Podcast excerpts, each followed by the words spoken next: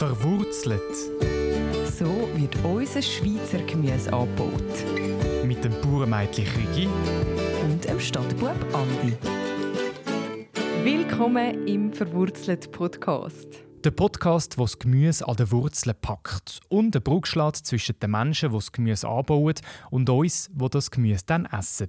Wir sind auf Schweizer Gemüsebetrieb unterwegs und dürfen dort hinter Kulissen schauen. Wir, das sind Chigi Urech aus dem Zürich Oberland, Journalistin und gelernte Bäuerin. Und der Andi Wulschläger, Journalist und Podcaster und Stadtbub. Du wohnst gerade vor den Toren zu der Stadt Zürich. Was hast du für einen Bezug zum Gemüseanbau?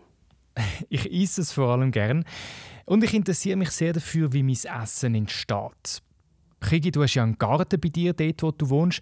Baust du dort Gemüse an? Ja, das tue ich. Ähm, und auch wenn ich Gemüseanbau in der Bäuerinnenschule hatte und meine Mami als Bäuerin in meinen Kindheitsjahren Selbstversorgerin war, wie es wirklich geht, das lernst du erst, wenn du selber Erde unter den Nägeln hast. Und darum übe ich jetzt in meinen Beeten hinter dem Haus Rüebli auslichten, weisse Flüge vom Wetterköhl fernhalten und den Salat trotz Schneckeninvasion gross zu ziehen. Ich liebe Gemüse, frisch und in allen Farben und Formen und bräuchte eigentlich mindestens eine zweite Gemüseschublade im Kühlschrank. Die Kühlschrank-Normeinteilung die kann mit dem Gemüsebedarf von meiner Familie einfach nicht mithalten. Norm, das ist Fall das richtige Stichwort. Wir reden heute über die Normen fürs Gemüse. Ja, die gibt es nämlich in der Schweiz. Da wird in einer Tabelle festgelegt, wie schwer zum Beispiel ein Rüebli muss sein, dass es in den Handel kommt, oder was für eine Farbe der Blumenkohl muss vorweisen, damit er dann im Grossverteiler auf dem Gemüsegestell landet. Die Normen werden vom Verband der schweizerischen Gemüseproduzenten und Swisscoffel, einem Verband der Händler, festgelegt. Und die Normen sind jetzt nach zehn Jahren angepasst worden. In den Verkauf kommen seit dem Sommer vereinzelt auch Gemüse mit kleinen Schönheitsmakeln. In dieser ersten Folge von «Verwurzelt» erfahren ihr, welchen Normen verschiedene Gemüse entsprechen müssen. Zuerst einmal nennt es mich aber Wunder, was für Normen in unseren Köpfen herumgeistern. Ich bin auf der Straße und habe mit Leuten über den Body Mass Index von Fenkel und Blumenkohl geschwätzt. Auf was achten Sie? Welchen Blumenkohl wählen Sie aus? Eher weiß würde ich wählen. Ich weiß zwar nicht, was frischer sollte sein. Ich denke weiß. Aber sonst, das ist einfach frisches. Ja. Ich kaufe keinen Blumenkohl, bis niemand isst. Okay. Und zum Beispiel bei einem Fenkel, wie muss es jetzt ein Fenkel aussehen, dass Sie den kaufen? Ja, einfach frisch, knackig. Die Form kommt nicht so drauf an. Würdest du einen Blumenkohl kaufen, der etwas gelblich ist? Ähm, ich glaube nicht, weil ich kenne keinen gelben Blumenkohl. Und auf was würde das hindeuten, wenn er gel ist? Dass er nicht mehr gut ist. Es hat echt damit zu tun, ob die Sonne auf den Blumenkohlkopf geschonen hat. Und wenn eben die Sonne draufkommt, dann wird er gelblich. Ah, okay. Hast du wie so vor deinem inneren Auge einen bestimmten Durchmesser oder so, wenn du jetzt einen Blumenkohl auswählst? Wie groß ist der, wo du dann aus der Kiste greifst? Ich habe gerne kleine Blumenkohl. Und wenn es kleine hat, dann kaufe ich die kleinen. Zwei, drei, dann kann man es auch besser portionieren. Ich muss es nicht verschneiden und die Hälfte wieder in den Kühlschrank tun. So kann ich immer einen ganzen eigentlich nehmen und zubereiten. Was mich noch wundern würde, ist dein perfekter Fenkel. Was hat der für eine Form? Ja, Body Mass Index. ja, genau. Body Mass Index vom Fenkel. ja, ich würde sagen mitteldick. Ich kann gerne, wenn das Kraut noch dran ist, wenn er äh, grüne Stiel hat, die noch nicht allzu fest vertrocknet sind, weil die sind auch sehr fein im Salat. Ein mittelgroßer Bauch. So Bierbauch. ein Fenkel mit Bierbauch. Was für ein schönes Bild. Bei den Anpassungen der Qualitätsnormen, die per Anfang Sommer gemacht worden sind, geht es darum, den Food Waste zu bekämpfen. Darum hat die zuständige Kommission zum Beispiel die Kaliber von verschiedenen Gemüse geöffnet, teilweise auch die Farbe oder dass kleine Ränder zum Beispiel beim Salat erlaubt sind. Ich bin beim Christian Gerber auf dem Betrieb Gemüsebauer in Ferreldorf im Zürich Oberland. Er ist Teil dieser Kommission, die die Normen angepasst hat.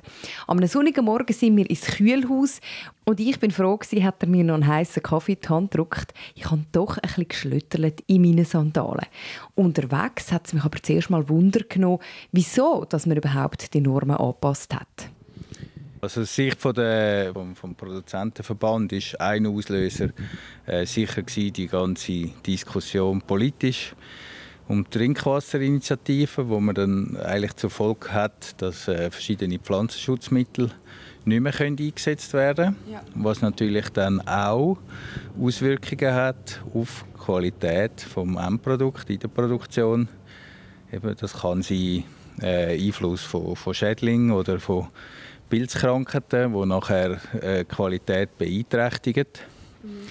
Oder auch zum Beispiel die Düngung hat einen Einfluss auf das Kaliber von einem Produkt oder auf die Haltbarkeit von einem Produkt. Und das haben wir dann eigentlich zum, eben zum Anlass genommen.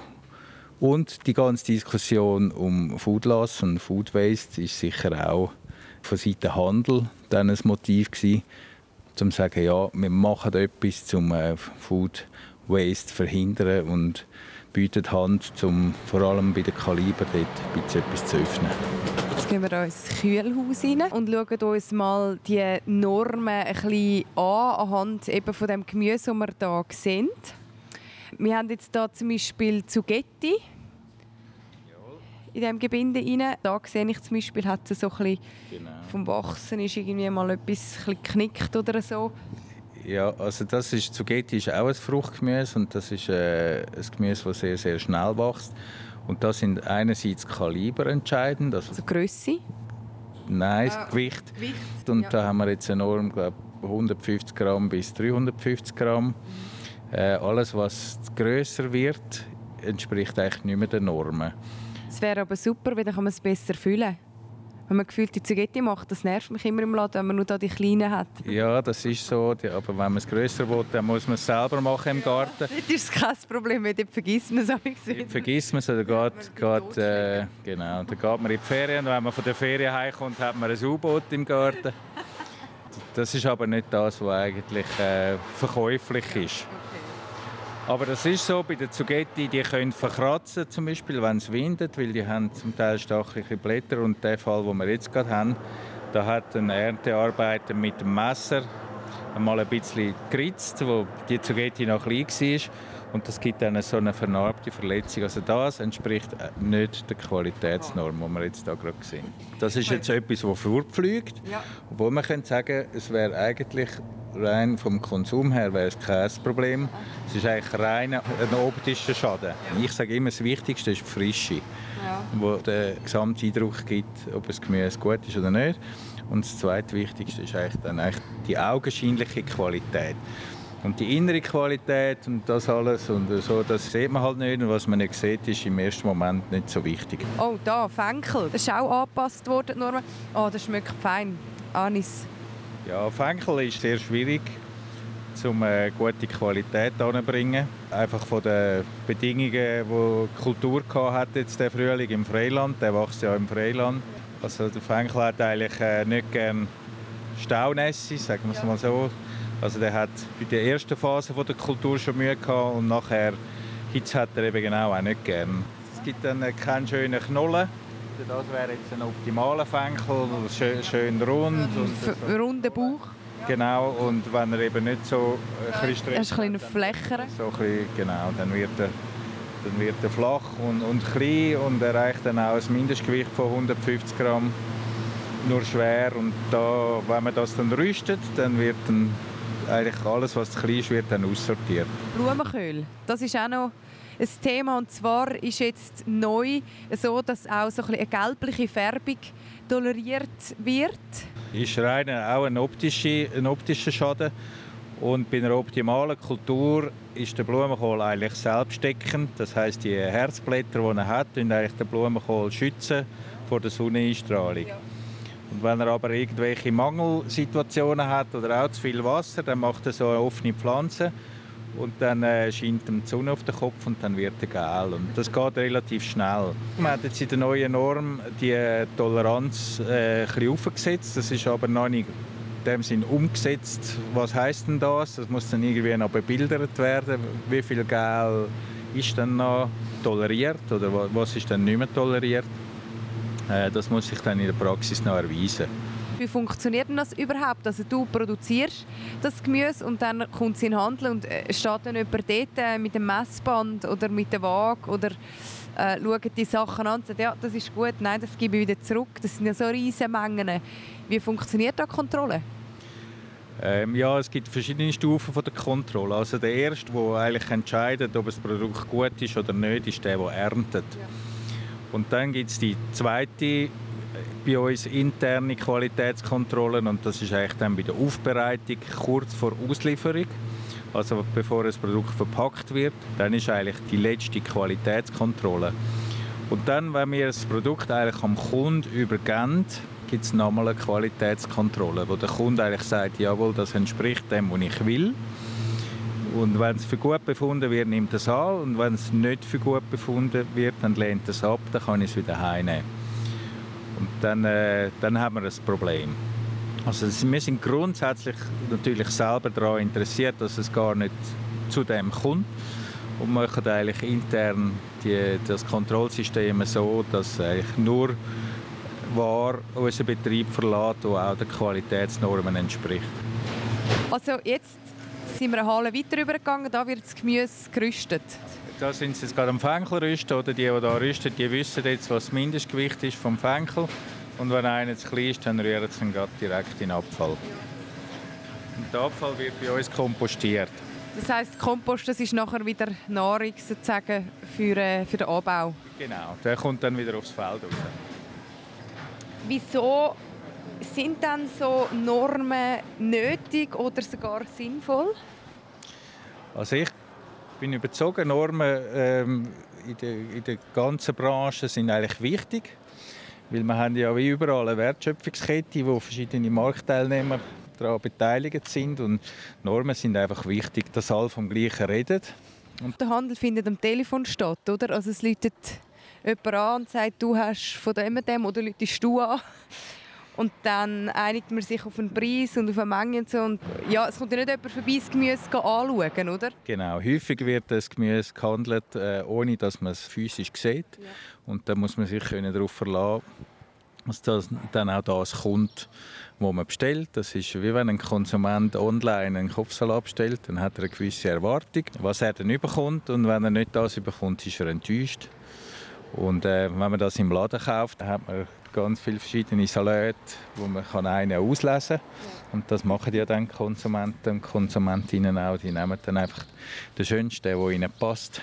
Was ich ein bisschen heikel finde an dem Ganzen ist, dass es ja das Bild vom Konsument wie jetzt ein Kopfsalat muss aussehen oder, oder zum Beispiel ein Fenkel, dass der auch damit prägt wird, oder? Also Peperoni, die muss so prall und so groß sein und der Kopfsalat so und so, aber ich bin auf einem Bauernhof aufgewachsen, meine Mama war Selbstversorgerin und ich weiß, wie die Sachen aus dem Garten ausgesehen haben. Und die haben nicht diesen Normen entsprochen. Und man tut die Leute auch wiederum prägen, so muss das Gemüse aussehen, weil die wenigsten Leute haben einen Garten und wissen, wie das eigentlich auch kann aussehen und dass die Norm eben eigentlich nicht der Realität entspricht.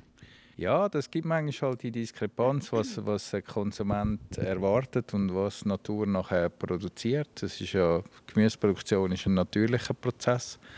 Und da hat es ganz viele Faktoren, die darin spielen. Da können Schädlinge und Pilzkrankheiten, Wettereinflüsse, die eine Rolle spielen. Es wächst am Boden, das heißt, es kann auch mal dreckig werden. Mhm.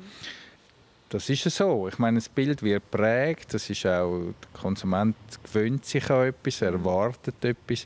Und das ist sehr ein langfristiger Prozess, wo man nicht einfach von heute auf morgen kann ändern kann, sondern wo eigentlich über Generationen geht. Und die Tatsache ist einfach, dass jede Generation, die kommt, ist einen Schritt weiter weg von der, von der Landwirtschaft oder von der Produktion und immer weniger Leute haben einen eigenen Garten und haben auch nur ein bisschen Vorstellung, was das heißt, so ein Gemüse zu produzieren.